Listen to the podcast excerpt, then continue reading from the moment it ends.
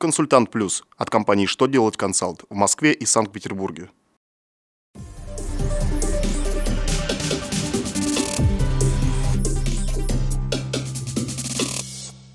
Добрый день! Для вас работает служба информации телеканала «Что делать ТВ». В студии Александр Трифонов и в этом выпуске вы узнаете. Можно ли представить в налоговые органы сканы документов? Чем правительство России заменило ставку рефинансирования? Какие новые меры по регулированию торговой деятельности хотят ввести законодатели? Итак, о самом главном по порядку.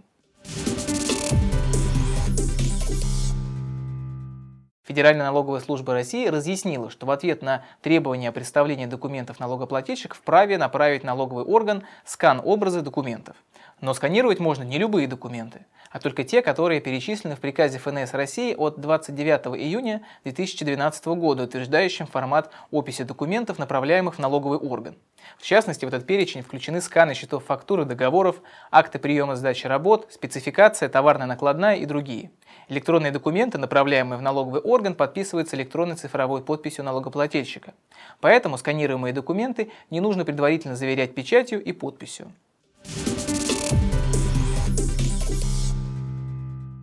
Правительство России постановлением от 9 декабря 2015 года установило правила применения ключевой ставки Банка России. Об этом сообщается на официальном сайте ведомства. В соответствии с изменениями узаконено, что во всех отношениях, на которые распространяется действие правительственных актов, где содержится понятие ставка рефинансирования, с 1 января 2016 года будет применяться понятие ключевая ставка Банка России, если другое не предусмотрено федеральным законом. Эта мера связана с изменением роли ставки рефинансирования в системе инструментов Банка России. Сейчас в качестве основного индикатора направленности денежно-кредитной политики является ключевая ставка, понятие которой ранее в российском законодательстве не использовалось. Напомним, что размер ключевой ставки значительно больше ставки рефинансирования. В Госдуму внесен законопроект об изменении государственного регулирования торговой деятельности в России. Цель предложенных в законопроекте изменений – это предотвращение роста цен на продукты питания и соблюдение баланса интересов торговых сетей и производителей. В качестве воздействующей меры предлагается запретить взвинчивать вознаграждения по договорам оказания рекламных, маркетинговых и иных услуг по продвижению товара.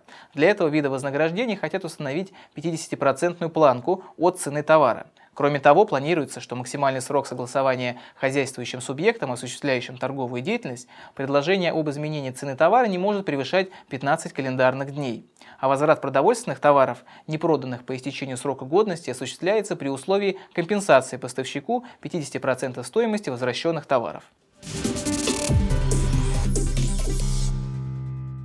На этом у меня вся информация. Я благодарю вас за внимание и до новых встреч.